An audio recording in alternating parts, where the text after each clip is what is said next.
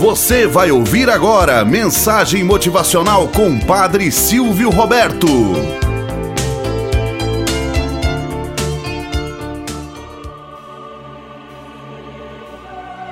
Olá, bom dia, flor do dia, cravos do amanhecer. Vamos à nossa mensagem motivacional para hoje. A ilusão curada. Conta-se que certa vez um certo rei pensava em ser uma vaca e tinha completamente esquecido que era um ser humano. Por isso ele mugia como um touro e implorava: Vinde, levai-me, abatei-me e fazei uso de minha carne. Mandava embora toda a comida que lhe eram trazidas e nada comia. Por que não me soltas nas verdes pastagens para que eu possa comer conforme uma vaca deve alimentar-se? Perguntava ele iludido.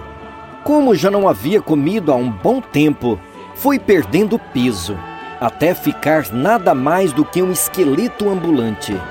Uma vez que nenhum método ou remédio ajudavam, Avicena foi chamado a fim de dar o seu conselho.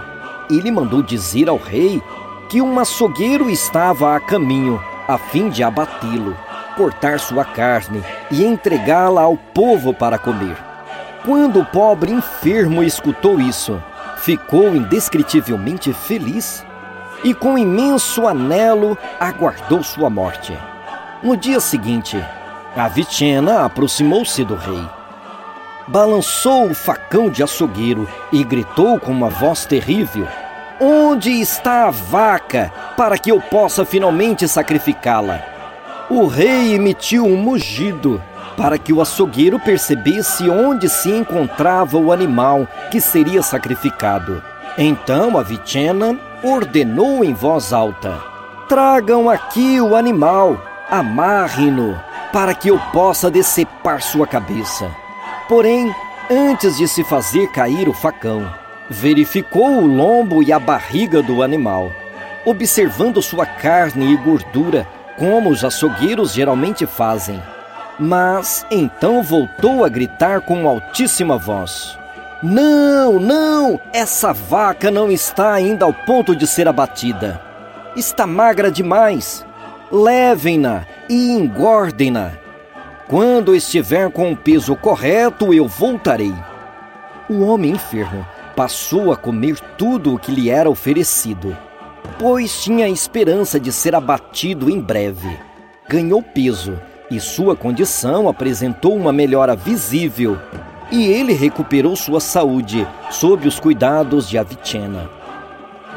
Moral da história: Não há remédio necessário para quem perdeu o elan da vida.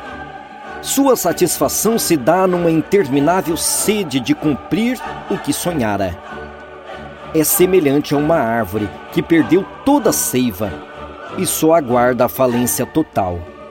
A diferença é que as plantas deixam sementes para a natureza continuar o seu curso normal, enquanto que o ser humano pensa que é semente. Tenhamos um bom dia na presença de Deus e na presença daqueles que nos querem bem.